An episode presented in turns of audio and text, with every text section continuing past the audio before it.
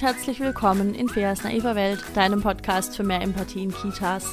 Mein Name ist Fea Finger, ich bin stellvertretende Einrichtungsleitung in einer Kita, ich bin Empathie- und Resilienztrainerin und ich bin Kindheitspädagogin. Und in diesem Podcast spreche ich jede Woche über Situationen im Alltag in Kitas, bei denen ich denke, Huh, das ist nicht nur mir passiert, das passiert flächendeckend in vielen Kitas jeden Tag und da können wir ein bisschen mehr Empathie brauchen. Wie kommen wir denn dahin? Dafür brauchen wir Reflexion. Und was brauchen wir, damit wir ordentlich reflektieren können? Einen ganzen Haufen Fachwissen. Und das sind die drei, die ich versuche hier immer so ein bisschen zu vereinen und dann zu schauen, okay, wenn du dich in der Situation wiederfindest, was kannst du dann machen, um da rauszukommen? Was kannst du machen? Was brauchst du vielleicht für Argumente, um mit deinem Team zu sprechen? Was brauchst du vielleicht für dich selbst, um mit, mit der einen oder anderen Situation anders umgehen zu können in Zukunft? Und ähm, ja, das funktioniert, glaube ich, ganz gut. Und manchmal habe ich auch Gäste. Und diese Woche habe ich auch wieder einen Gast bzw. eine Gästin. Und zwar ist das Stefanie von Brück.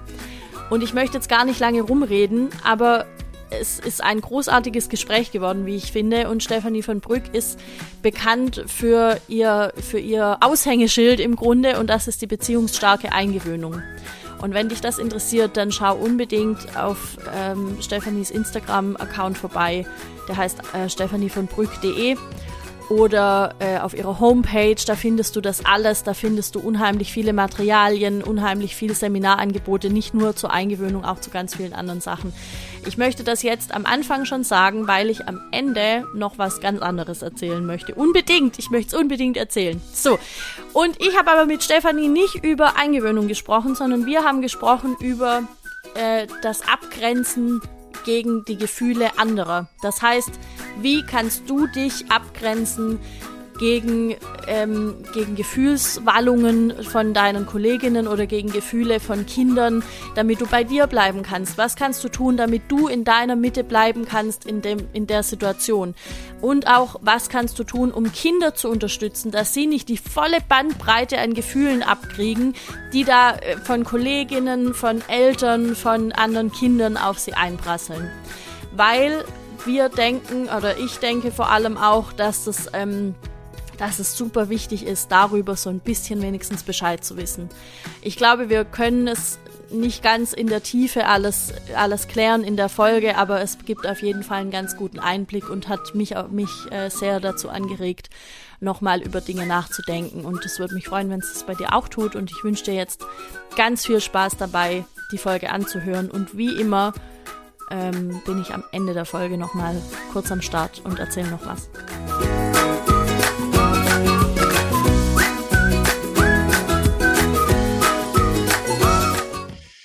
Hallo Stefanie, herzlich willkommen bei mir in der naiven Welt. Ich freue mich total, dass es geklappt hat. Wir haben ja jetzt da lange auch einen Termin gesucht und uns irgendwie abgestimmt und du hast ja unheimlich viel zu tun. Und deshalb würde ich dich darum bitten, einfach einmal kurz dich selbst vorzustellen, damit alle Leute, die dich jetzt noch nicht kennen, wissen, was du alles zu tun hast. ja, vielen Dank, liebe Fea, für die Einladung. Ich freue mich, bin geehrt, dass ich in deinem Podcast sprechen darf. Und für alle, die mich jetzt zum ersten Mal hören, ich bin Stefanie von Brück ich bin ursprünglich Lehrerin für Sozialpädagogik, habe also viele Jahre lang an einer beruflichen Schule pädagogische Fachkräfte ausgebildet. Und ähm, im Zuge meines Mutterseins wurde ich immer inkompatibler für das Regelschulsystem und ähm, habe mich dann vor ein paar Jahren selbstständig gemacht und ähm, berate hauptsächlich Mütter bei der beziehungsstarken Eingewöhnung ihrer Kinder in der Krippe, Tagespflege oder in der Kita, Kindergarten. Und ich gebe Fortbildungen für pädagogische Fachkräfte, deutschlandweit, aber auch online. Und mein Expertinnengebiet ist das Thema Eingewöhnung. Da ist meine Leidenschaft.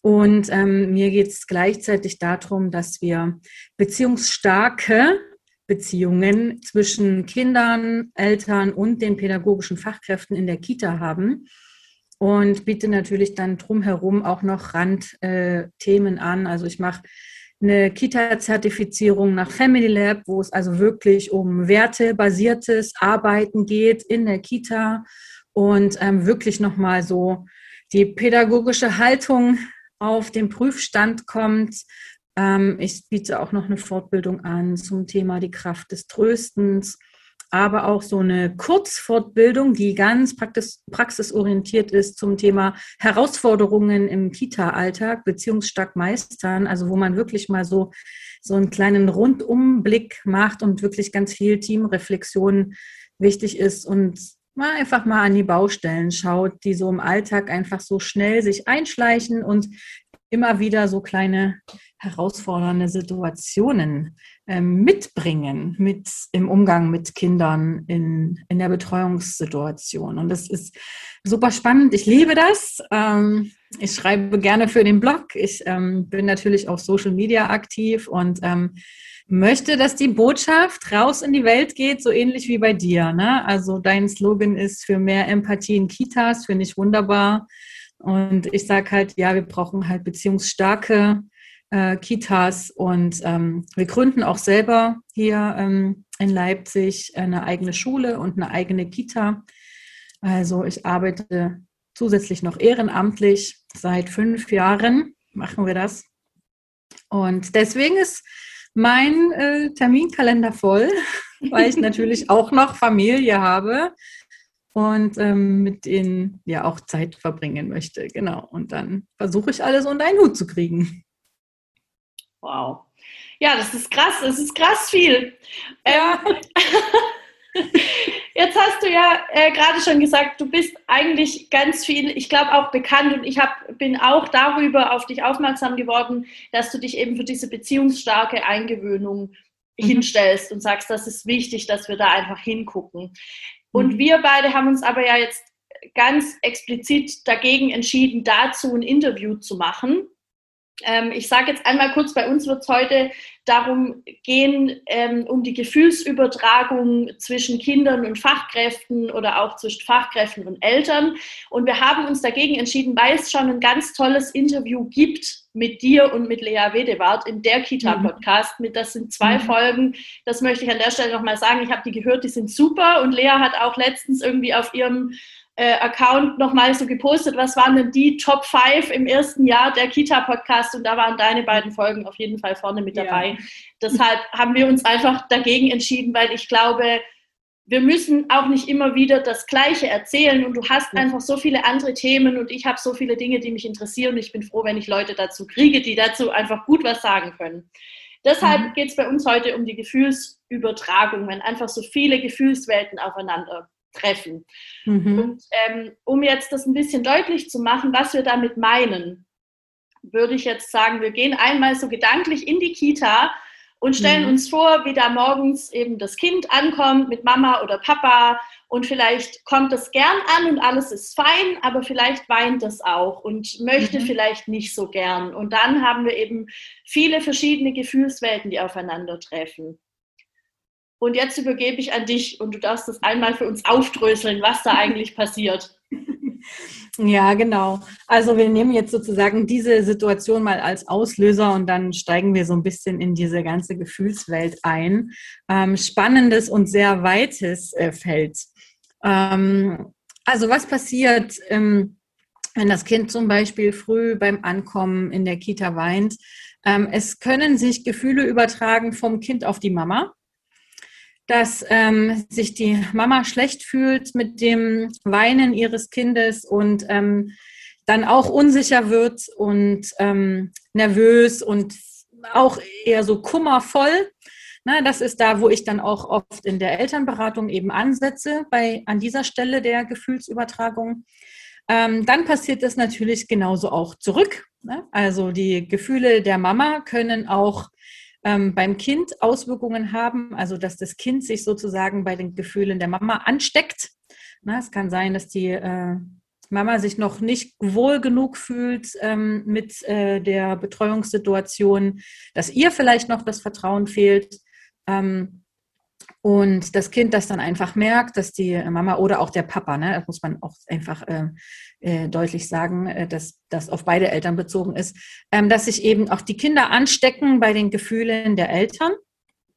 Und das ist auch das, was oft beim Thema Eingewöhnung ja als Kritik gesagt wird. Ne? Die Mütter sind schuld, dass sie sich nicht lösen können von ihren Kindern. Mhm Äh, da kurz an der Stelle nur, ja, es gibt, es gibt Frauen, die können sich schwer von ihren Kindern lösen. Das ist aber gar nicht das Problem. Das Problem entsteht erst, wenn Druck aufgebaut wird und versucht wird, dagegen vorzugehen und, und äh, da versucht mit, mit Macht oder mit Kampf, mit Krampf äh, agiert wird und nicht mit zu gucken, äh, welche Bedürfnisse sind noch nicht erfüllt und was braucht es hier, damit es leichter gehen kann. Na, das ist einfach, ähm, ja, da hast du eine darf Frage. Ich, darf ich einmal ja. dazwischen grätschen? Ja. Das passt jetzt eigentlich überhaupt nicht dazu. Das ist doch so ein bisschen Eingewöhnung, aber es passiert auch nach der Eingewöhnung noch, dass es heißt, mhm. ja, wenn der Papa das Kind bringt, dann hat es mhm. die Schwierigkeiten nicht. Mhm. Aber, ja, wird oft gesagt. Mhm. Ja, wie, wie würdest du das, wie sage ich denn, wie würdest du das übersetzen? Also ist das so tatsächlich oder also was, was spielt da mit rein? Dann kommen wir jetzt schon ein bisschen in die Das ist schon was anderes, aber das hat mich jetzt interessiert. Ich würde das gerne. Ja, genau. Wir machen vielleicht sonst auch zwei Folgen draus, wer weiß, aber. genau. Also ähm, ja, das ist natürlich so eine weit verbreitete Annahme. Und ich kenne aber auch genauso viele Väter, die sich schwer tun, ihr Kind einfach weinend abzugeben und der Erzieherin oder dem Erzieher in den Arm zu drücken und sich dann auf den Hacken umdrehen und gehen. Also ich finde, das ist immer sehr verallgemeinernd. Und es ist vor allen Dingen auch unfair den Müttern gegenüber, weil die so in die Schublade gesteckt werden, so du bist schuld, dass dein Kind sich nicht lösen kann. Es ist einfach nicht in Ordnung, ähm, das auch so zu bewerten. Und ähm, es, welche Gründe das hat, warum es dem einen leichter fällt und dem anderen weniger, hat erstens nichts mit dem Geschlecht zu tun. Es hat auch nichts mit der Bindung zu tun, weil ja oft gesagt wird, ne, die Frauen, das ist ja das, was noch ein bisschen da drin steckt, ne? Mhm. die Frauen haben halt die stärkere Bindung als die Väter zu ihren Kindern, weil die Frauen ja die ganze Zeit in der Elternzeit gewesen sind. Und ähm, ich möchte das einfach nicht so bewerten, weil ähm, Väter können genauso eine gute Bindung zu ihren Kindern haben, auch wenn sie nicht permanent ähm, in der Elternzeit mit dem Kind zusammen gewesen sind. Dass es Unterschiede gibt, ist okay, aber da muss, muss man keine Hierarchie draus machen. Und ähm, weil jeder Erwachsener ja eine eigene Bindung zum Kind hat. Und ähm, genauso wie Fachkräfte ja auch unterschiedlich starke Bindungen zu ihren Kindern in ihrer Kindergruppe haben. Und ähm, dann den Frauen sozusagen so ein bisschen den schwarzen Peter zuzuschieben, wird dem an der Stelle einfach nicht gerecht. Und es ist aber schon so, dass sich äh, viele Frauen, äh, viele Mamas sich sehr mit Bedürfnisorientierung beschäftigen und sehr auf die Bedürfnisse des Kindes achten. Und ähm, es dann auch einfach wichtig ist, ähm, dass die Bedürfnisse in der Familie in Balance zu bekommen. Und da braucht es ein bisschen emotionale Arbeit mit mir und den, den Mamas und dann können die aber auch, wenn sie sich sicher fühlen und wenn sie Vertrauen gefasst haben und wenn sie sich auf Fachkräfte verlassen können, dann können sie ihre Kinder auch guten Gewissens abgeben. Und das trifft auf, auf Eltern generell zu. Das hat nichts mit Mama oder Papa zu tun. Und mhm. ähm, ist einfach schade, dass an der Stelle so äh, da so unterschieden wird. Genau. Und diese Gefühlsübertragung ist halt einfach wichtig, sich das bewusst zu machen, dass das ablaufende Prozesse sind, auf die wir einfach ja, unbewusst reagieren und die uns so ein bisschen wegflutschen. Ähm, und solange, also sobald ich das dann mit Fachkräften und oder mit Eltern bespreche und das in die Klarheit kommt, sortiert sich das schon viel besser und diese Situation dröselt sich auf. Und es gibt ja auch genauso gut äh, Fachkräfte, die überfordert sind mit dem Weinen des Kindes, äh, wenn die Eltern es früh bringen. Also das hat jetzt nicht nur was mit der Eltern-Kind-Bindung zu tun, sondern auch genauso mit der Fachkraft-Kind-Beziehung. Und ähm, ich habe auch Fortbildungen von, gebe ja auch Fortbildungen zum Thema Eingewöhnung jetzt speziell, aber auch bei der Kraft des Tröstens ist das ja auch immer wieder Thema ähm, das ist keine leichte Situation, wenn das Kind sehr stark zum Beispiel weint. Mhm. Und ähm, ich will da jetzt nicht in diese Ecke gehen, so was müsste man jetzt tun, damit sich das verändert, weil das ist jetzt nicht das Thema. Aber dieser Mechanismus, der da abläuft, ist ein unangenehmes Gefühl in dem anderen löst ein unangenehmes Gefühl in mir selber aus. Mhm. Also das Kind weint zum Beispiel und das ist ein unangenehmes Gefühl. Zumindest sind wir alle so ein bisschen damit groß geworden mit diesem Denken, dass wir das so kategorisieren in negative und positive mhm. Gefühle. Mhm. Und dieses unangenehme Gefühl, was wir dann in uns spüren, deswegen, das können wir halt nicht so gut ertragen, weil wir halt in der Regel auch nicht gelernt haben, mit unangenehmen Gefühlen umzugehen. Mhm. Und das versetzt unser eigenes emotionales System in Stress und Anspannung. Und weil wir selber damit nicht so gut umgehen können, versuchen wir dann, das unangenehme Gefühl in dem anderen abzuschalten, abzustellen, ähm, die Kinder abzulenken oder ähm, irgendwie lustige Sachen zu machen oder, oder irgend, also je nachdem, welche Lieblingsstrategien man als Fachkraft ebenso hat oder welche Lieblingsstrategien das Kind ebenso hat, geht es halt eher dann darum, okay, irgendwie, das ist eine unangenehme Situation für uns beide und irgendwie müssen wir das wegmachen. Mhm. Und das ist ja aber nicht der Sinn des Tröstens. Es geht ja nicht darum, Gefühle wegzumachen, sondern Gefühle zu begleiten und dann zu schauen, okay, und jetzt, wie kommen wir hier aus dieser Situation raus? Können wir dann gleich nochmal ins Detail gehen, was ich damit meine? Aber das ist halt erstmal so dieser Mechanismus. Und ähm, das passiert bei äh, unangenehmen Gefühlen aufgrund von Trauer oder Verzweiflung zum Beispiel, wie jetzt bei äh, dieser morgendlichen Situation. Das passiert aber auch genauso, ähm, wenn jemand wütend ist. Diese Wut kann genauso überspringen und so eine Gefühlskettenreaktion auslösen. Ähm, oder auch, es muss ja nicht gleich direkt Wut sein, aber es kann ja auch so Frust und Ärger, es gibt ja immer so eine Abstufung. Ähm, oder auch einfach sprichwörtliche schlechte Laune. Das kennen wir ja auch aus aus dem Freundeskreis, aus der Partnerschaft oder aus dem Team in der Kita. Ne, wenn so einer irgendwie einen schlechten Tag hat, irgendwie dann alle angesteckt sind von diesem schlechten Tag. Und das sind halt diese Gefühlskettenreaktionen, die dann so unbewusst ablaufen und die können wir halt unterbrechen, mhm. wenn wir sie uns bewusst machen und gucken, okay, was muss ich tun für mich selbst, damit ich diese äh, Kettenreaktion eben nicht habe und mich nicht anstecken lasse von den Gefühlen von anderen. Und dann ist es natürlich auch die Aufgabe als Fachkraft, äh, für, dafür zu sorgen, dass das bei den Kindern nicht passiert, damit sie sich nicht bei uns und unseren Gefühlen anstecken. Und dann, das ist ja mal das Schwierige dann daran, es ist kein Problem, wenn wir mal wütend sind oder, oder verärgert sind oder traurig sind. Äh, das Problem entsteht ja erst, wenn die Kinder sich dafür schuldig bzw. verantwortlich fühlen oder Angst dann bekommen, ne, wenn jemand stark wütend ist. Mhm. Und das ist ja dann das Schwierige. Also nicht die Emotion selbst, weil die dürfen sein. Es sind alle Gefühle gehören zum menschlichen Dasein dazu, sondern es ist dann eher die Konsequenz daraus, die es dann schwierig macht. Und deswegen ist es so wichtig, bei dieser Gefühlsansteckung, Gefühlsübertragung, wie auch immer man es eben nennen möchte, ähm, genauer hinzuschauen und dort die Prozesse im Blick zu behalten. Ja. Es ist super komplex. Also ja. während du jetzt so ähm, gesprochen hast, hatte ich, ich weiß, ich glaube 15 verschiedene Situationen, wo ich so dachte, okay, äh, da kommt das vor, da kommt das vor, da kommt das vor. Dann gibt es ja, es gibt ja so kuriose Sachen einfach. Also ich hatte eine Kollegin, die, die, hat das so sehr beschäftigt, dass das Kind während der Eingewöhnung immer geweint hat, dass sie selbst dann nicht mehr schlafen konnte, mhm. zum Beispiel. Also und äh, sie, sie wollte das eigentlich gar nicht zulassen, aber sie konnte es mhm. auch nicht richtig abstellen. Und also es war mhm. wirklich, für sie war das total mhm. schlimm. Und mhm. sie hat es aber auch gar nicht verstanden, weil das nur bei diesem Kind so war. Und andere mhm. Kinder, sie hat immer, das mhm. war so dieses typische, ja, und andere Kinder weinen doch auch, warum fällt es mir denn da so schwer? Und dann war sie sich aber darüber bewusst, dass das für das Kind ja total schwierig ist, wenn sie jetzt mit diesem Gefühl schon in die Situation geht. Also, ja, Genau, soll ich was dazu sagen, was, ja, da, was, da, was, da, was da wichtig ist? Ähm, es gibt ja einen Unterschied zwischen Mitgefühl mhm. und Mitleid. Mhm. Und das, was du jetzt gerade geschildert hast, war Mitleid. Mhm. Und wenn man das Wort mal auseinanderzieht, dann heißt das Mitleiden. Ja. Also der andere oder die andere Person leidet und ich leide mit ihm oder ihr mit. Mhm. So, und dann sind wir aber beide in so einer negativen Energie. Ja, genau. Also dem einen geht es schlecht und mir geht es selber auch schlecht. Ja, wie soll es denn dann irgendjemandem wieder gut gehen?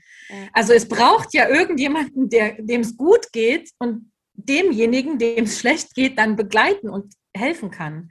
Und das funktioniert halt nicht, wenn wir mitleiden. Und wenn wir im Mitgefühl sind, das ist ja, das ist was ganz anderes. Dann kann ich mich auf das Gefühl, was der oder die andere empfindet, einschwingen. Dann kann ich da so ein bisschen mitgehen. Aber dann ähm, sage ich auch nicht, ah, ich verstehe das, dass du traurig bist oder ich verstehe das, dass du wütend bist, weil ganz ehrlich, wenn manchmal die Banane zerbricht und für das Kind stürzt die Welt zusammen, dann ich bin 38 ich verstehe dann nicht mehr, warum das jetzt gerade zu einem Weltuntergang führt. Aber mit zwei oder drei ist das was ganz anderes. Deswegen sage ich solche Sätze, ich verstehe, dass du wütend bist oder traurig bist, nicht so gern, weil manchmal kann ich das gar nicht verstehen. Ich kann mich darauf einschwingen, ja, und ich kann da mitgehen, dass es dem Kind gerade super schwer fällt. Ich kann es sehen, dass es wütend oder verzweifelt oder traurig ist. Aber so verstehen kann ich das Problem, was es gerade hat, nicht unbedingt. Mhm. Ne? Aber ich kann mich darauf einlassen und das ist Empathie. Ja. Und, ähm, und das ist äh, Mitgefühl, äh, ohne dass ich aus meinen eigenen Latschen kippe, sage ich immer so gerne. Also, dass, ähm, dass die emotionale Kraft, die ich in mir habe, die, diese Stärke, die ich in mir habe, die bleibt. Ich falle also nicht um, weil das Kind gerade wütend oder verzweifelt ist, sondern ich bin stark bei mir, ich bin in meiner Ruhe, ich bin in meiner Kraft und dann kann ich halt auch dem Kind Sicherheit geben und sagen, hey, es ist total in Ordnung, dass du gerade verzweifelt oder wütend bist, egal warum. Ähm, und du, das darf sein, das darf raus und ich begleite dich dabei. Und dann kann das Kind ja auch lernen, mit dieser Emotion, die es gerade empfindet, umzugehen. Es darf sein, und da ist ein erwachsener Mensch und der begleitet und unterstützt und hält mich. Wenn ich selber im Mitleid bin, selber in der Schwäche bin, klappt das nicht. Mhm. Und das ist halt dann, wo wir ja auch in die Regulation kommen. Ne? Also wo die Kinder in die Regulation kommen, weil wir ihnen die Möglichkeit geben, das mit uns gemeinsam äh, zu durchleben. Und das bedeutet, dass ich halt emotional stark bleiben sollte in dieser mhm. Situation. Ne? Das ist ja im, im Grunde ähm, geht es ja da einfach um diese Koregulation. Ja? Also kleine Kinder können sich ja einfach nicht selbst regulieren. Mir schwillt ja regelmäßig der Kamm, wenn ich solche äh, Aussagen höre wie jetzt beruhig dich aber mal. Ja, mhm. du hast jetzt eigentlich hier gar keinen Grund und du weißt doch, die Mama kommt doch wieder oder so, ja. Mhm. Oder ähm, der, der, der hat ja doch jetzt nur die Schaufel weggenommen, das ist doch jetzt hier kein Grund, sich da irgendwie so aufzuregen, da muss man doch jetzt nicht so wütend sein und so verhalten wir uns hier nicht und so. ja, mhm. da kriege ich ja regelmäßig irgendwie Stresspustel. Mhm. Ähm, aber dann denke ich mir immer, okay, aber die, die können es irgendwie in dem Moment nicht anders. Also das ist so, sie, sie, es findet halt nicht statt, dass, dass, ähm, dass es unsere Aufgabe wäre, dieses Gefühl zu begleiten mhm. jetzt in dem Moment. Ja. Ja, das ist, hat halt viel auch mit äh, dem zu tun, wie gut die pädagogische Fachkraft ausgebildet ist und wie viel Wissen ähm, und pädagogisches Geschick sie mhm. hat für dieses ganze Thema Gefühle. Es ist auch einfach unterrepräsentiert in Kitas, das Thema Gefühle. Also, so Bücher angucken über Gefühle, ja, okay passt schon. Ne? Aber so das, was die eigene Arbeit mit den eigenen Gefühlen betrifft, das ist schwer. Dafür ist nicht genug Platz und äh, also nicht genug Raum und Zeit in der Ausbildung oder im Alltag, weil wir wissen, wie es läuft im Alltag. Da sind tausend andere Sachen zu tun und da ist es wichtig, das Portfolio vollständig zu haben, anstatt mal bei sich selber zu gucken, was mich gerade stresst. Ähm, und das, das ist halt, aber das hat größere Konsequenzen und Veränderungen. Und jetzt beim Thema Gefühlsarbeit ist es halt einfach wichtig, da ähm, nochmal auch ein bisschen sich mit der emotionalen Entwicklung von Kindern zu beschäftigen. Und ähm, dass Kinder sich anstecken lassen von Gefühlen, ist ja äh, normal, weil das ein Reifeprozess ist und sie lernen ja dann erst mit der Zeit ähm, Gefühle auszudrücken, Gefühle also zu verstehen und auch die eigenen Gefühle zu regulieren. Und ähm, ich habe ähm, von Verena Frech äh, diese ähm, äh, emotionale Entwicklung immer äh, mit im Unterricht behandelt, äh, wenn es um beim Thema Entwicklungspsychologie um die emotionale Entwicklung ging. Und sie unterscheidet das sehr, sehr klar und auch gut nachvollziehbar. Und soll ich das an der Stelle mal ganz kurz so umreißen? Ja, wie das, das fände ich super, weil ich wollte dich sowieso noch fragen, ab wann Kinder das dann überhaupt können, für sich von mhm. alleine abzugrenzen. Ja, also, mhm. weil ich würde jetzt behaupten, im Kita-Alter eher schwierig, aber erzähl mal. Ja, genau. Also, was vermutlich alle kennen, ist, wenn sie ein Baby haben und irgendein anderes Baby weint, dann wird das Baby so angesteckt, so, ne? Weint, ja. weint eins, weinen die anderen irgendwie so mit. Na, das ist so diese globale Empathie, die die Kinder haben. Ne? Sie können noch nicht unterscheiden zwischen ihren eigenen Gefühlen und den Gefühlen des anderen. Und ähm, das ist so, was, was man auch ganz oft ja schon wahrgenommen hat und erlebt hat. Und ähm, Gefühlsregulation funktioniert im ersten Lebensjahr genauso noch nur durch Co-Regulation von anderen. Ne? Also äh, mhm. selber nuckeln oder ähm, am Daumen lutschen. Ähm, das gibt es auch Kinder, die das schon machen. Das ist dann in, immer individuell auch, ähm, wie ähm, gut die das dann eben schon selber machen oder ob sie dafür halt das Stillen brauchen. Ne? Aber äh, im Prinzip ist das alles noch bezogen, die Emotionsregulation in Kombination mit einem anderen Menschen über Körperkontakt, über Stimme und so weiter. Genau. Und ähm, der Gefühlsausdruck von Kindern im ersten Lebensjahr ist ja auch noch, ähm, äh, ah, ich will jetzt nicht sagen unvollständig, weil das ist so, das klingt so wertend negativ. Ähm, sehr einfach in Lust und Unlust zum mhm. Beispiel unterschieden. Ne? Und im zweiten Lebensjahr entwickelt sich das dann, dass die Emotionen sich stärker ausdrücken, ähm, dass natürlich auch die Basisemotionen schon im ersten Lebensjahr ausgedrückt werden können. Ne? Also wenn ein Kind irgendwas eklig findet, ne, dann kann man dem Gesicht das auch ansehen. Ne? So meinte ich das jetzt nicht im Sinne von unfertig, aber diese Ausdifferenzierung wird halt mit zunehmendem ähm, Alter dann eben immer stärker. Und beim Emotionsverständnis ist es dann so im zweiten Lebensjahr, das haben sie ja dann diese Phase dieser egozentrischen Empathie, also dass sie den Emotionsausdruck von anderen schon äh, darauf reagieren können mhm. ähm, und versuchen, sich da hinein zu versetzen, aber dass noch total die Vermischung gibt zwischen den eigenen Gefühlen und den äh, Gefühlen von anderen. Und da merkt man dann halt auch einfach, dass die Kinder das noch nicht können.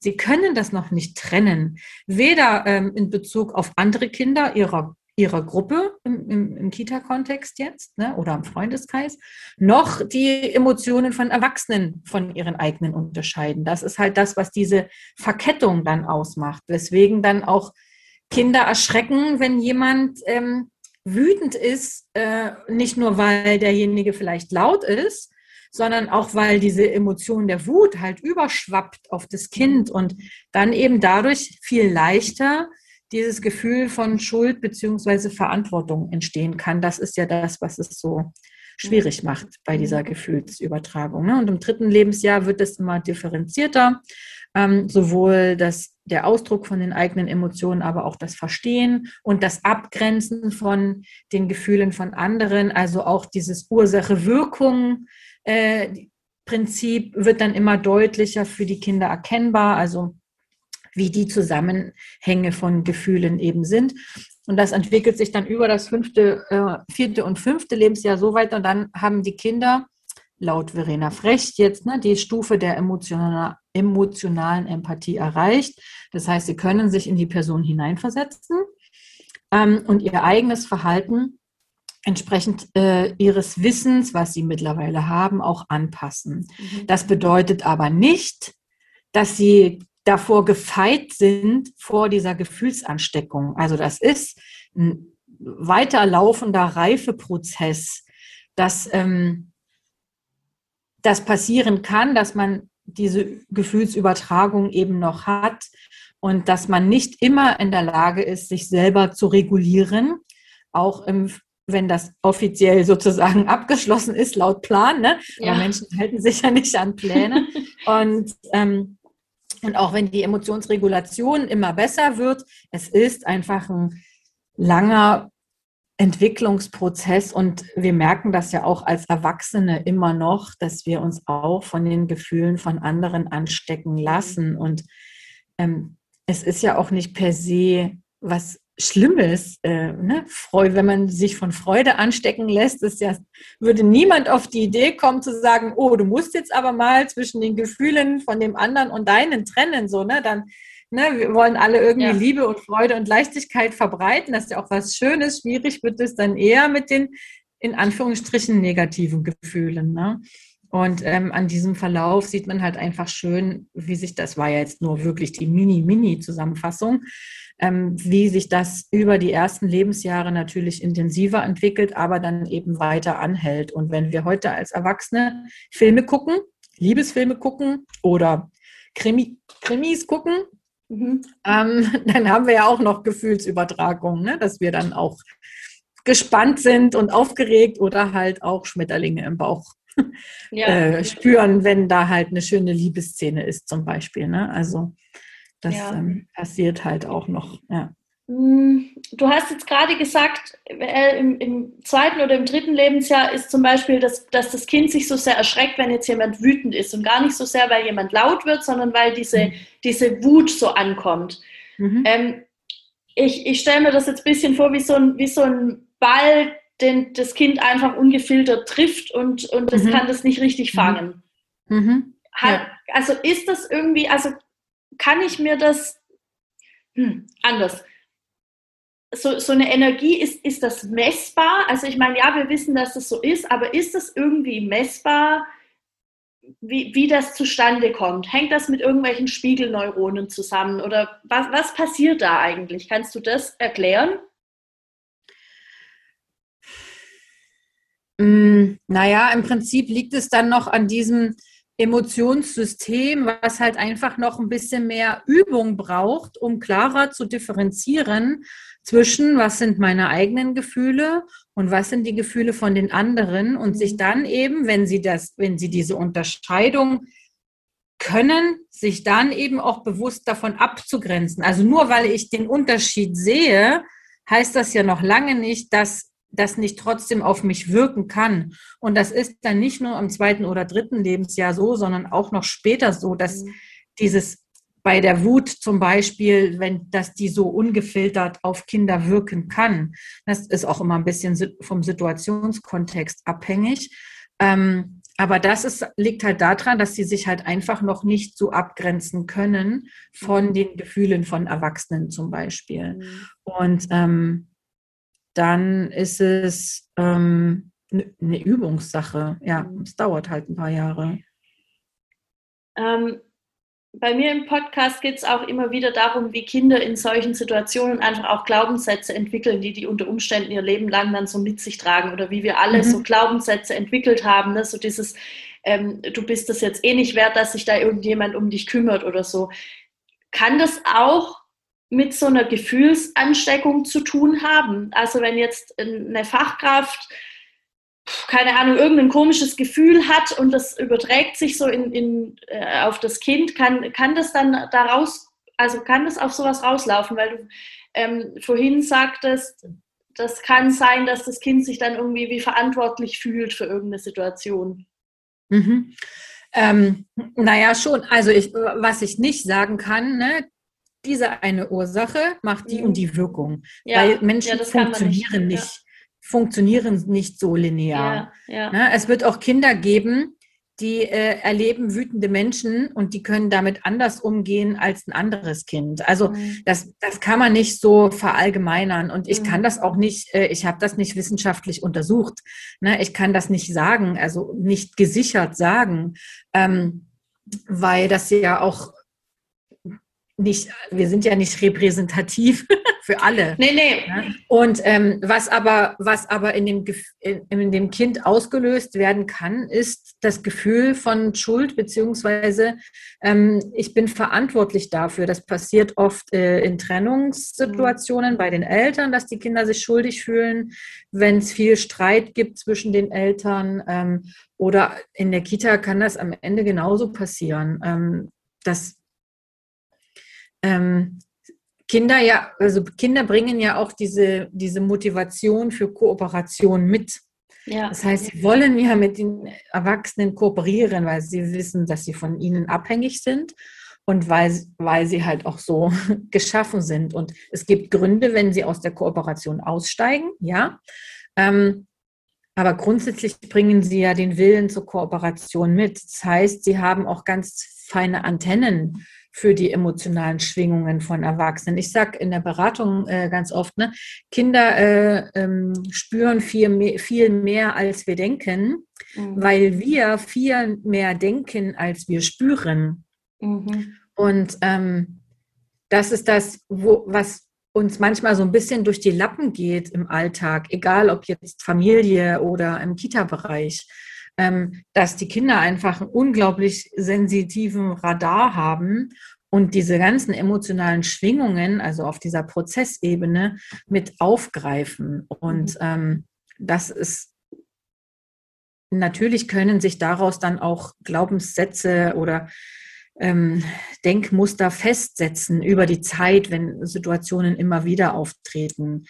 Ähm, und da, deswegen sprechen wir jetzt auch darüber, ne, dass uns das halt einfach bewusst ist, dass das Auswirkungen haben kann, ohne dass jetzt am Ende alle HörerInnen hier rausgehen sollen und oh mein Gott, und jetzt habe ich alles falsch gemacht. Ich kann nie wieder irgendwas tun. Genau so, ne? Da, darum geht es ja nicht. Es geht einfach nur darum, achtsam mit diesem Thema Gefühle und Gefühlsübertragung zu sein und, und gut sich selber zu reflektieren und zu gucken, hey, und wo stecke ich denn jetzt gerade in meiner eigenen Emotionen fest? Mhm. Wo kann ich mich selber auch nicht gut abgrenzen im Alltag? Ne? Also wir haben jetzt ja viel über dieses, die Kinder stecken sich bei den Erwachsenen angesprochen, aber in die andere Richtung funktioniert das ja ganz genauso. Und das, was elementar wichtig ist für alle, egal ob Eltern oder Fachkräfte oder Kinder, ist, dass sie unterscheiden können, und das ist wichtig, dass sie das können. Ich habe meine Gefühle und du hast deine Gefühle. Und ich bin ich. Mhm. Ich bin nicht du. Also, ne, um das wirklich auch klar zu trennen, und das hat ja auch wieder was mit ähm, dem Entwicklungsprozess zu tun. Das merken wir ja dann auch, ne, wenn es um den eigenen Willen und um Autonomie geht, wenn die Kinder dann irgendwann aus dieser Symbiose rausgehen und merken, ah, die anderen sind ein eigener Mensch, die haben einen eigenen Willen und ah, ich habe auch einen eigenen Willen. Ne? Das sind ja auch mhm. oft diese Situationen, wo so Machtkämpfe und Wut und diese ganzen naja, Emotionen manchmal so ein bisschen hochkochen. Und es ist ja auch ein gesunder Prozess, dass diese Entwicklung stattfindet. Und es ist wichtig, dass sich jeder als sich selbst erkennt, e-, egal wie alt er ist oder wie alt sie ist. Und, und es ist wichtig, dass Menschen wissen, ich bin für mich verantwortlich und für meine Gefühle und ich bin nicht für dich verantwortlich und für deine Gefühle. Das heißt, ich muss mich auch äh, also gerade vor allen Dingen für Kinder ist das wichtig, dass sie nicht in diese Überkooperation kommen, also etwas tun, den Eltern helfen, nur damit die halt glücklich sind und die Erwartungen erfüllen ähm, und dann sich selbst verraten sozusagen. Deswegen ist es wichtig, diese Gefühlsabgrenzung einfach gut zu üben und ähm, aus dieser Kooperation heraus nicht kein, kein Unglück entsteht, nur damit man den anderen halt glücklich macht. Und es, die Erkenntnis darf in jedem Menschen reifen, so ich darf mich anders fühlen als du. Ne? Und wenn du gerade traurig bist, dann darf ich gleichzeitig auch fröhlich sein. Das ist auch, was habe ich vorhin nicht gesagt, bei dieser emotionalen Entwicklung. Also diese Ambivalenz auch auszuhalten, ist genauso ein Prozess, der erlernt werden muss. Ne? Auch äh, in Anführungsstrichen positive und negative Gefühle gleichzeitig auch zu spüren, ist auch eine Baustelle sozusagen, die man in, bei der emotionalen Entwicklung äh, im, im Kindesalter eben mit hat und ähm, was auch Erwachsene immer noch haben, ganz oft. Es und, passiert ja oft gleichzeitig sowas, ne? Also ja, ja genau. Und es ist einfach wichtig, gut zu trennen zwischen dir und mir und dann aber gleichzeitig in der Lage zu sein, ins Mitgefühl zu gehen. Mhm. Aber eben nicht es zu vermischen. Mhm. Ja. Ich möchte noch einmal kurz springen. Wir hatten ja. es vorhin ganz, ganz kurz vom Trösten. Mhm. Ähm, eben nicht das Gefühl so wegzuschieben. Also so, mhm. da habe ich auch ganz am Anfang, letztes Jahr hatte ich da eine Podcast-Folge dazu, wo ich das auch so ein bisschen beschrieben habe, ne, dass das dass eben ganz schnell das passiert. Man nimmt irgendwie das Kind hoch und dann sagt man, ah, oh, guck mal, der Kran und oh, guck mhm. mal das und ja, das.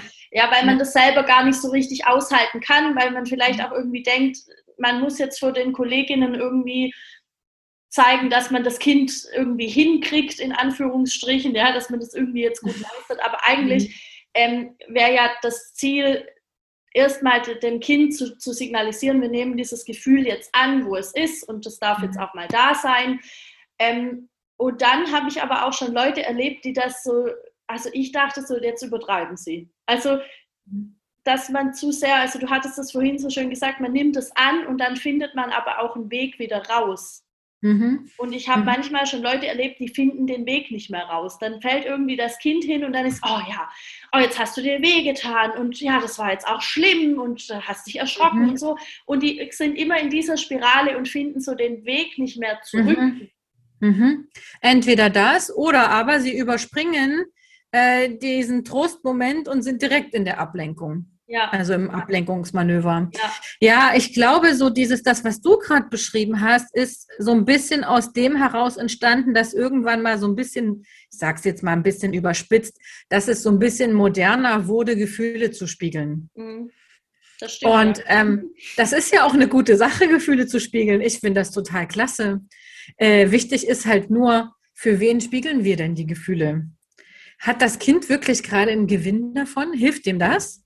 Oder verstärkt es das eher noch?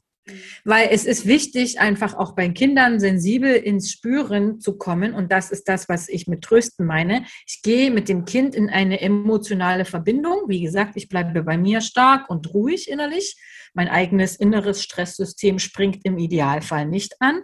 Na, das, dann kann ich gut für das Kind da sein und es in seinen Gefühlen begleiten, mit ihm in Verbindung gehen, also in diesen emotionalen Kontakt gehen, wenn es Körperkontakt zulässt, dann auch in den körperlichen Kontakt gehen oder wenigstens in den Blickkontakt ist ja jedes Kind anders. Mhm. Und manchmal ist es einfach richtig, nichts zu sagen und mal still zu sein und das Kind einfach durch Dasein und durch Offenheit zu trösten und zu warten, was braucht denn das Kind gerade wirklich, uns nicht sofort zuzutexten und Gefühle zu spiegeln, weil viele Kinder dadurch erst recht in diese Abwärtsspirale ja, genau. kommen und es mhm. eigentlich nur schlimmer wird.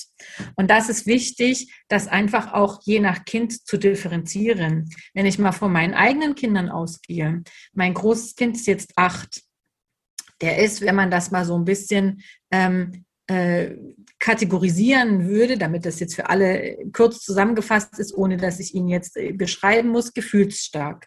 Wenn ich, wenn ich seine Gefühle äh, spiegel, dann wird er bei Wut nur noch wütender. Mhm. Das hilft ihm nicht. Mhm. Bei ihm habe ich gelernt, still zu sein und das auszuhalten, nicht im Sinne von, oh mein Gott, wann ist es denn endlich vorbei, sondern wirklich diesen Raum zu halten, dass er seine Gefühle in diesem Moment ausleben darf. Und das ist nicht leicht. Also er hat starke Wut. Also jetzt ist er groß, ne? es wird natürlich immer leichter, ne? aber als, als, als äh, ja, als er so vier, fünf war oder so, war das, war das wirklich eine Herausforderung, diesen Raum für diese Gefühle zu halten. Wenn ich da mit ihm gesprochen habe, wurde das noch viel schlimmer für ihn. Dann ist er da erst recht nicht rausgekommen. Da habe ich gelernt, still zu sein und für ihn da zu sein, ohne dass ich viel sagen muss. Meinem jüngeren Kind, der ist jetzt viereinhalb, dem hilft das. Wenn ich sage, ach Mensch, du bist traurig, ne? Und oh, jetzt ärgert dich das ganz schön doll, ne? Also dieses, dieses Spiegeln. Ähm, und ihm hilft das. Aber es sind halt, Kinder sind halt unterschiedlich. Und es ist wichtig, das zu respektieren und nicht nur so, weil man das in irgendeinem pädagogischen Buch gelesen hat, das dann immer überall anzuwenden, sondern auch zu gucken, hey, wer braucht denn eigentlich gerade was? Und Trost ist für mich nicht gleichzusetzen mit Gefühlspiegeln. Mhm. Trost ist für mich in diese emotionale, also in dieses Mitgefühl zu gehen, für das Kind stark da zu sein und dann im Zweifelsfall auch einfach mal still zu sein. Und wenn ich dann merke, hey, und dieser Trostmoment hat stattgefunden, das Kind ist in dieser, das kommt zur Ruhe, das, man merkt das ja auch. Ne? Manchmal brauchen die Kinder auch äh, einen Moment, um, um das rauszulassen und auch vielleicht weinen sie dann und es ähm, ist ja nicht immer per se was Schlechtes, wenn man weint. Ne? Es löst ja auch diese Situation, die innere Anspannung. Wichtig ist ja, dass sie nicht alleine damit sind. Ne? Also wenn, wenn das Kind bei mir auf dem Schoß sitzt, egal ob jetzt im Kita-Kontext oder im familiären Kontext, ne? wenn ich es tröste, es begleite, es einfach im Arm halte und dem Kind das Signal gebe, es ist okay, wie du dich gerade fühlst, ich bin für dich da und gemeinsam schaffen wir das und du bist stark und ich bin stark und ich begleite dich dabei. Also das ist jetzt so das, was man im Kopf dann so hat, ne? nicht was man jetzt unbedingt sagen muss, aber auch könnte, wenn, wenn das Kind es mag. Ja. Ne? Mhm. Genau, wenn das Kind es äh, mag und gut annehmen kann, dann bin ich in diesem Trostmoment. Und dann kann ich hinterher immer noch gucken, hey, jetzt habe ich das Gefühl, dass es dir besser geht. Wollen wir mal nach dem Bagger gucken? Ne? Oder gucken wir jetzt und spielen jetzt das? Ne? Oder ähm, egal was. Also diese typischen Ablenkungsstrategien, die können dann danach kommen. Die sind nicht per se verkehrt. Es ist ja auch schön, wenn die Fachkraft das Kind gut kennt und weiß, wie, wie es dann einfach zurückholen kann. Ne? Aber das darf halt nicht an allererster Stelle stehen. Dieses Ablenken darf nicht an erster Stelle sehen, sondern da muss halt ein, dieser Trostmoment dazwischen geschaltet werden. Und dann ist es auch gut, weil dann geht es nicht darum, das Gefühl wegzumachen, sondern das Gefühl da sein zu lassen, es liebevoll zu begleiten und dann halt zu gucken, hey, und wie kriegen wir jetzt die Kurve und kommen im Alltag wieder an in der Kindergruppe oder im Spiel oder mhm. in, in, einer anderen Interaktion. Ne? Genau. Oh, ich bin gerade ein bisschen wie weggetreten. Das ist so schön. das ist so schön, wie du das so beschreibst. Und ähm, dieses Bild von dem Gefühlsraum, den ich einfach halte und einfach eben da bin in der offenen Haltung, das mhm. habe ich auch schon ein paar Mal benutzt und manchmal weiß ich gar nicht, ob, ob das ob das flächendeckend verstanden werden kann. Aber ich glaube, alle, die das schon mal erlebt haben mhm. oder das versuchen irgendwie nachzuspüren, die, die kommen dahin. Und es mhm. hat mir so unheimlich viel geholfen, als ich gemerkt habe, ich muss nicht in diese Ablenkung, ich muss nicht in dieses, in dieses Todreden, ja, sondern mhm. ich kann einfach auch nur da sein und dass es Kinder mhm. gibt, denen das genau hilft. Ja. Das ist, das ist, ähm, das war für mich echt ähm, augenöffnend schon. Mhm. Also das ist ja. schon ähm, ein, ein, ein, ein, ja, nicht unbedingt ein Werkzeug, es ist halt eine Haltung, die ich, die ich ja. lernen kann. Ja. Mhm. Und klar, man kann dann schon auch, ne, also auch in diesen Trostmomenten, ne, in der Fortbildung gebe ich dann schon auch noch andere Strategien mit, um mhm. sich selber dann gut in dieser Situation zu regulieren und dann auch gut nochmal auf mit dem Kind in diese Verbindung zu gehen, ne, das führt jetzt hier zu weit, aber ja, ja. da kann man schon auch einfach viel auch noch machen an diesen kleinen Mini-Minütchen äh, Schnittstellen. Ne? Also das ist auch eine unglaublich faszinierende Welt, so Gefühle. Ich mag das voll. Das, das Coole ist ja auch, dass das gar nicht lang dauern muss. Ne? Ich glaube, das dauert ich. länger, das irgendwie zu versuchen zu erklären, ja. wie das dann nachher in der Situation tatsächlich dauert ja. unter Umständen. Also es gibt Kinder, da ist ja. es irgendwie ein bisschen länger und manchmal habe ich auch schon ja. so gedacht, na, kommen wir jetzt noch irgendwo an, wie ist es? Aber ähm, das passiert schon. Und also was, was mir manchmal in manchen Kitas schwer gefallen ist, war so, dass das einerseits zu leben, weil ich wusste, das ist für das Kind unheimlich wichtig jetzt und wir, wir, das, das darf jetzt so einfach sein und gleichzeitig auszuhalten, dass die Kolleginnen vielleicht ein bisschen komisch gucken in dem Moment. Hm, ja, ja, das ist schon, ich sag mal so, wir, wir sind halt in unserer Gesellschaft nicht unbedingt geübt mit dem Thema Gefühle. Mhm. Es ist halt einfach schon noch, schon auch ein Tabu. Ähm, nicht mehr grundsätzlich und so, dass man gar nicht darüber reden kann, aber so so diese Übung über Gefühle zu sprechen, mhm. haben die meisten Erwachsenen nicht. Und deswegen ist es halt auch so schwer, äh, was ja auch manchen Erwachsenen dann so schwer fällt, sich von den Gefühlen von Kindern nicht anstecken zu lassen. Ne?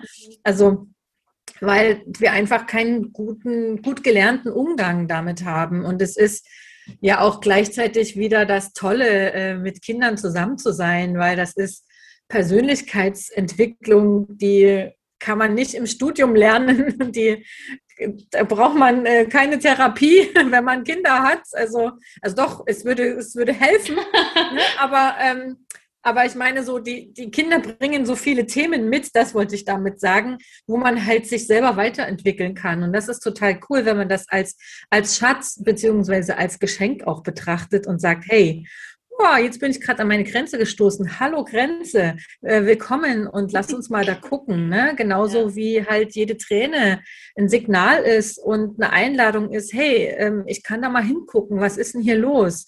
Äh, ist das jetzt mit zwei, drei Minuten im Arm halten und trösten getan oder müssen wir hier an der Gesamtsituation was ändern, weil ähm, das Kind eben nicht so leicht wieder da rausfindet oder eben äh, länger braucht oder was auch immer, je, je, nach Situation eben. Also es ist auch immer wieder ein Geschenk von den Kindern zu sagen, und wir können dadurch halt einfach nur besser werden in dem, was wir tun. Aber das bedeutet, dass wir halt bereit sein müssen, dem uns auch zu öffnen. Und das bedeutet wiederum auch an die eigenen Emotionen halt dran zu gehen und bei sich selber zu gucken und zu lernen, sich selber abzugrenzen.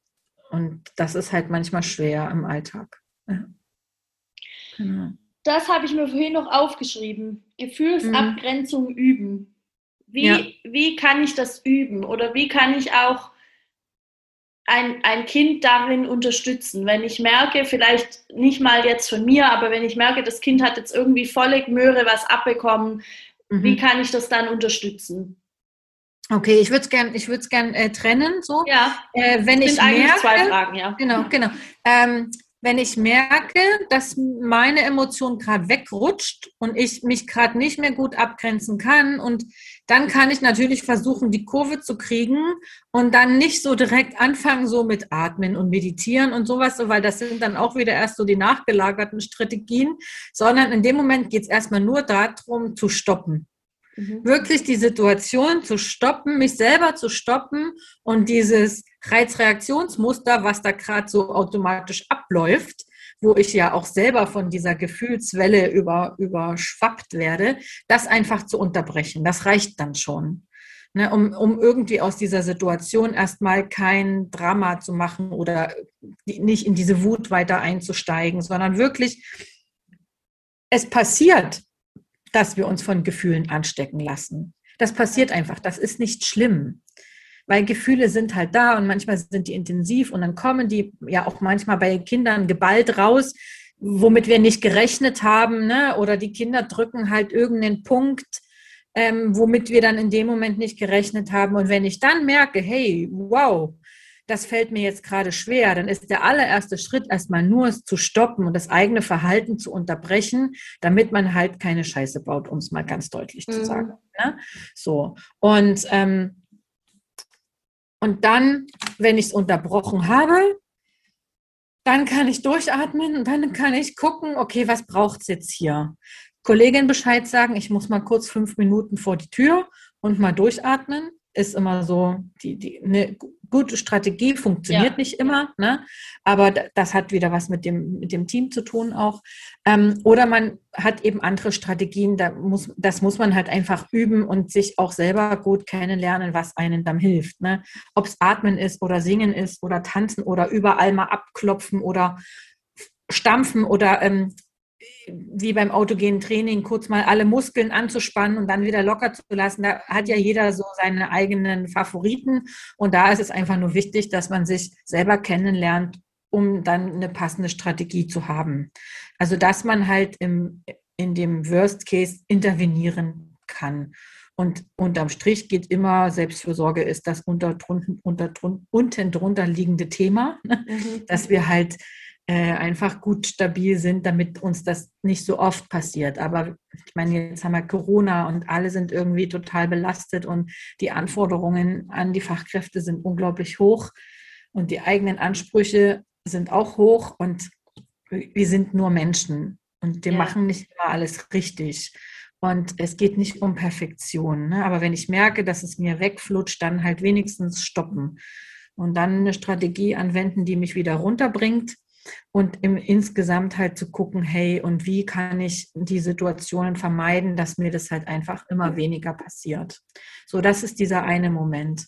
Und wenn es mir dann passiert ist und zum Beispiel äh, ich als, als Fachkraft also ich rede jetzt immer von mir, weil ich mich dann so in diese Situation hineinversetze. Ne? Ja. Wenn ich jetzt als, als, als Fachkraft dann zum Beispiel mir mal was rausgeplautzt ist oder ich laut geworden bin und die Kinder zusammengestampft habe oder, oder was auch immer, je nach Typ eben, was man halt so macht. Das heißt ja nicht unbedingt, dass, ähm, dass das immer Wut oder Ärger sein muss. Ne? Es kann ja auch äh, Traurigkeit sein, die aus dem privaten Umfeld kommt. Ne? Die ja. kann ja genauso sich übertragen auf die Kinder. Ähm, oder äh, es ja, die zwei Beispiele reichen, glaube ich. Ne? Also ähm, so, wenn ich das dann merke, dass es, dass es zu spät war, sozusagen, ne, dann geht es halt darum, das mit den Kindern zu besprechen.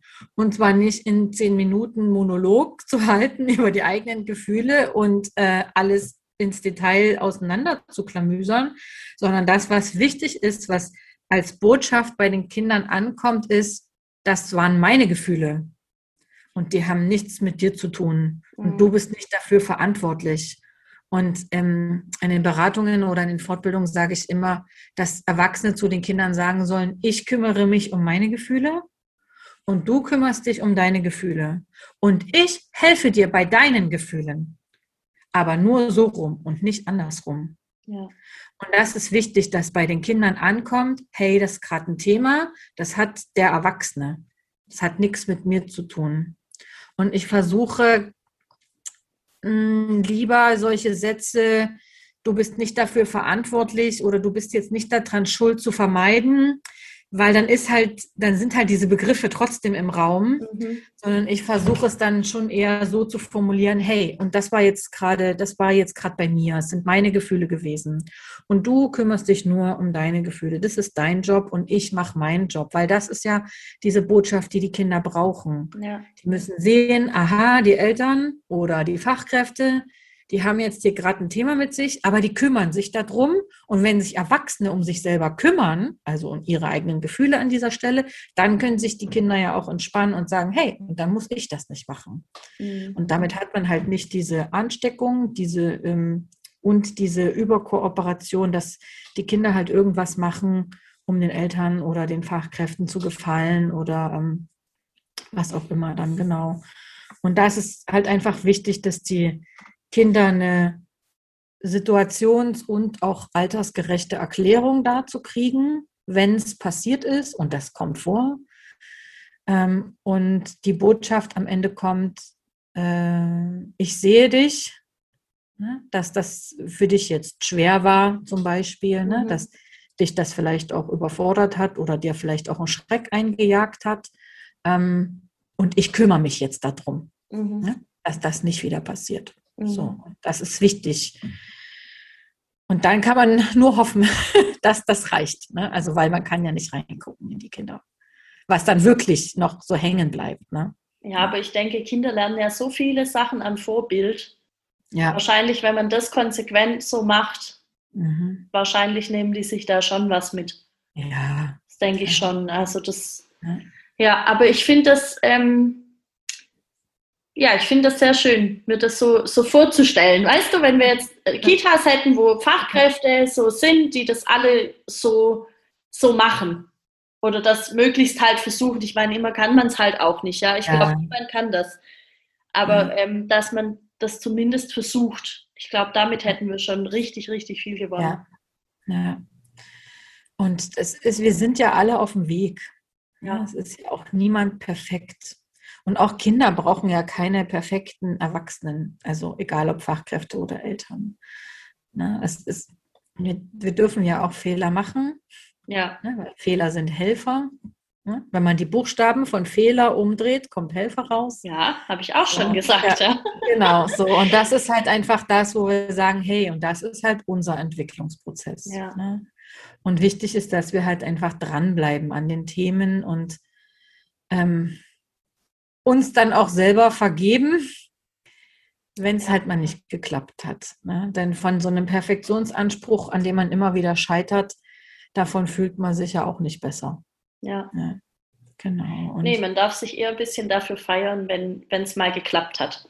Ja, genau. Ich habe da mal, ich habe da so eine Gedankenschleife mal äh, mit, mit, für mich mitgenommen und die heißt, ein Erfolg ist ein Erfolg, ist ein Erfolg, ist ein Erfolg, ist ein Erfolg, Ach, ist ein Erfolg. Ja. Weil man ja immer so dazu auch tendiert zu sagen, ja, jetzt habe ich das eigentlich gut gemacht, aber. Ne? Ja, ja. So, ja, und, und das, dass man einfach diese Erfolge so feiert, wie sie halt waren und das nicht schmälert, sondern sagt, okay, ich habe das gemacht und es wird besser. Ja, Ne? Und das Aber macht ja immer so das, was man vorher gesagt hat. So ja, sofort, sofort weg. Genau, und dann kann ich ja. mich noch so freuen, wenn ich mich eine Situation, äh, ja. wenn ich eine Situation mit einem Kind gut begleitet habe. Und dann denke ich so darüber nach und bin so in der Freude und auf einmal denke ich, oh, an der Stelle mhm. hat aber das und das nicht geklappt. Und dann ist wieder Aber. Und ja. ja. ja. Genau. Aber das ist halt der Entwicklungsprozess bei äh, Fachkräften oder generell Erwachsenen, ne? dass wir da gut gut mit uns selber auch im Frieden sind. Ja, ja. ja das ist total und wichtig. Einfach immer dranbleiben, weiter die Podcasts hören, Fortbildungen besuchen. Ja, es ist halt einfach immer wieder auch die Botschaft, ne, also immer wieder auch sich mit diesen Themen zu befassen. Es ist ja auch, hat ja auch schon Wirkung und Schritt für Schritt voran. Und dann ist es doch schon, ist es gut. Und der eine geht mit größeren Schritten voran, die andere mit kleineren Schritten. Und wichtig ist, dass wir uns darum kümmern und eben das Thema Gefühle in der Kita thematisieren. Ja, nicht ja. nur mit den Kindern, in, mit Kinderbüchern. Ja, die ja auch nicht immer so auch. toll sind. Ne? Ja, also genau. wenn ich gucke, was wir zum Beispiel zu Wut für Bücher oft haben, das sind so mhm was weiß ich, der Wut, Wutteufel oder keine Ahnung, ne? Und da darf dann halt schon von vornherein darf der eigentlich gar nicht da sein und wird schon, mhm. ist schon so negativ und das beste Wutbuch, soll ich dir einen Tipp noch geben? Ja, schieß mal mein, los. Mein Lieblings, mein Lieblingswutbuch ist Der Gewitterritter. Ah, cool. Das schreibe ich direkt auf. Da wird äh, der Wutanfall eines Kindes anhand von einem Gewitter gezeigt. Ja. Also wie das Gewitter aufzieht, wie es so einen richtigen Peng und Regen runterdreschen gibt und einen ganz großen Schrei und dann eben auch, wie die Wolken wieder aufziehen, also wieder, wie der Regen wieder verschwindet, wie die Wolken wieder aufziehen und am Ende wieder die Sonne scheint. Und das ist total wertfrei. Es ist einfach eine Beschreibung. Es ist ähm, das Wut- und Wetterbuch, Bilderbuch oder so. Ne? Es ist, mhm. ist auch gereimt und ähm, sehr beeindruckend. Auch die Zeichnungen sind sehr gewitterhaft. Mhm. Ja, ganz tolles Buch. Ja. Sehr schön, das schreibe ich direkt auf die Liste. Ja, genau, das ist wirklich schön, weil das, das Kind wird gezeigt, mhm. unten in so einer ganz schmalen ähm, äh, äh, Zeile, ne, wie das Kind also einen Wutanfall hat. Und das wird auch gar nicht bewertet. Also das Kind ist überhaupt gar nicht Thema, so, mhm. sondern nur dieses Gewitter wird beschrieben. Und das ist schön, weil man dann halt auch als Kind und auch als Erwachsener erleben kann, hey, und so ein Gewut, so ein Gewitter zieht eben auf. Das macht ein bisschen Krach, das bereinigt und dann ist es aber auch wieder weg. Wieder gut, ja. und, ähm, und das ist halt einfach so, ich finde das eine ganz tolle Botschaft, dass das halt da sein darf. Ja. Ein Gewitter würde man nie dafür verurteilen, dass es jetzt da ist. Ja.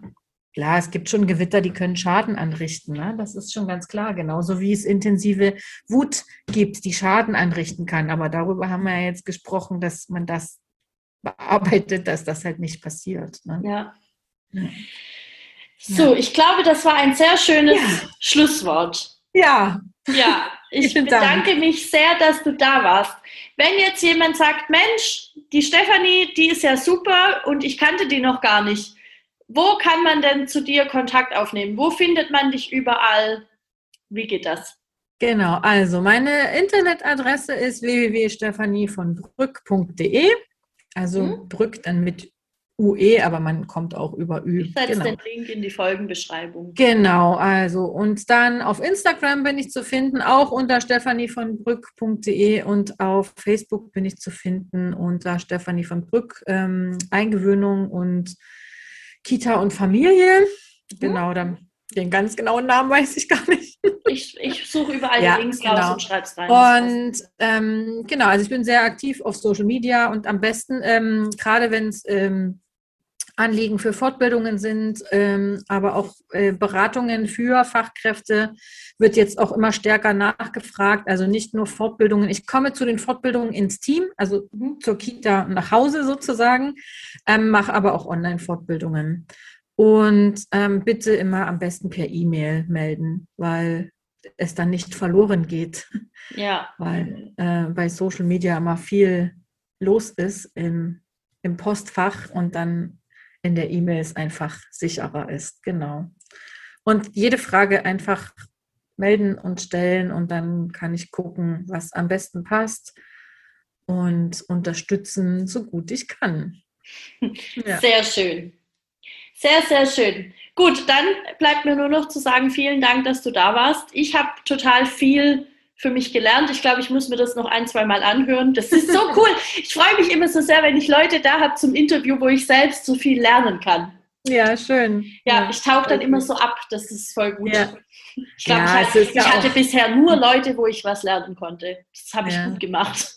Ja, sehr gut. Ich sollte auch mal noch einen Podcast. Ja, mach doch mal. Ja, nee, ich finde das toll, dass ähm, du das machst. Ich höre mir dann einfach deine Podcasts immer an. Sehr gut. Genau, wunderbar. Ich danke dir für deine Einladung. Es war sehr schön. Ja, das war's. Vielleicht, ja. vielleicht hören wir uns noch mal wieder. Wer weiß. Genau, würde mich freuen. Ja, ja. super. Bis dann. Ja, tschüss. Tschüss.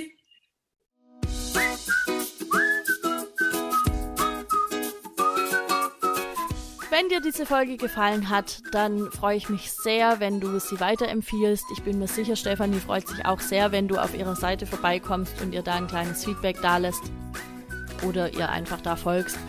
Da gibt es auf jeden Fall immer richtig gute ähm, gute Inputs, auch, auch äh, für Eltern, total gut für Eltern ähm, und total gut für uns, weil es einfach auch ähm, immer noch mal so ein bisschen zeigt, wie fühlen sich eigentlich Eltern, wenn sie ihr Kind in die Kita geben.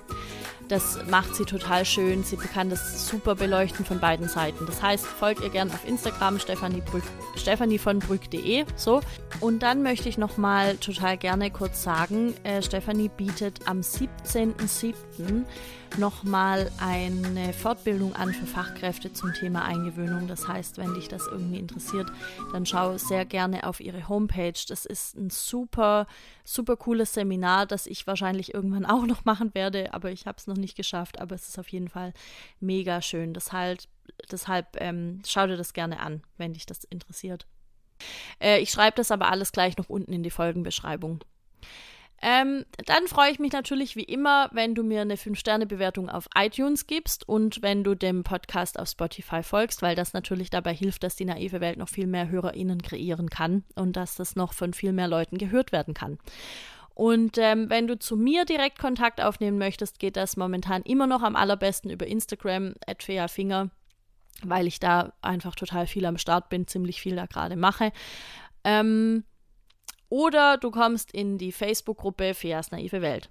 Und was du noch machen kannst, und das würde ich dir sehr, sehr, sehr ans Herz legen, und warum erzähle ich gleich, ist, meinen Newsletter zu abonnieren. Das geht wieder. Die Homepage ist wieder am Start. Ich weiß, manche haben festgestellt, hey, die Homepage ist weg. Was mich freut, weil das heißt, dass Leute auf die Homepage wollten, aber sie war weg und äh, sie ist wieder da. Und das heißt, du kannst dich jetzt wieder anmelden zum Newsletter. Und ich würde dir empfehlen, das zu tun, und zwar aus folgendem Grund. Ich hatte hier vor einiger Zeit im Podcast angekündigt, dass es Online-Seminare mit mir geben wird. Und es ist soweit. Ich habe das fertig, ich habe ein Seminar jetzt fertig konzipiert, sodass ich denke, es ist, es ist der Shit. Ohne Witz, es ist der Shit. Es wird richtig gut. Ich freue mich mega darauf. Ich hoffe, ähm, dass das alles so klappt, wie das in meinem Kopf sich gerade darstellt. Es heißt vom Adultismus zur Partizipation und genau das werden wir in drei Teilen machen. Und zwar sind es dreimal zwei Stunden. Mm, Im ersten Teil beschäftigen wir uns damit, äh, was ist Adult Adultismus, wo beeinflusst er uns überall. Im zweiten Teil wird es um Kinderrechte und natürlich im Zuge dessen um Partizipation gehen. Und allerspätestens im dritten Teil möchte ich mit den Teilnehmenden anhand der Erkenntnisse aus Teil 1 und 2 ihre aktuellen Herausforderungen äh, in den Kitas, in ihrem Arbeitsalltag angehen und lösen. Ähm, es kann sein, dass wir mit drei Teilen nicht ganz hinkommen. Vielleicht werden es dann am Ende vier. So what? Es wird auf jeden Fall mega geil. Das Ding ist, dass ich das eigentlich hier heute im Podcast noch ankündigen wollte und sagen wollte, hey, ihr könnt euch da anmelden, schickt eine E-Mail da und dahin. Das ist nicht mehr möglich. Und das ist deshalb nicht mehr möglich, weil ich das gemacht habe, was ich versprochen hatte. Ich habe zuallererst ähm, den Newsletter-AbonnentInnen das geschickt und haben gesagt, hey, ihr könnt euch jetzt zuerst anmelden. Ähm, ich, ich halte das zurück bis da und dahin, also meldet euch an. Und dann haben sich da direkt Leute angemeldet. Und äh, dann habe ich es zwei, drei Tage später auf Instagram und in der Facebook-Gruppe gepostet und zack. Das heißt, die zehn Plätze, die ich gedacht hatte, die sind quasi jetzt weg. Deshalb kann ich es nicht mehr hier ankündigen.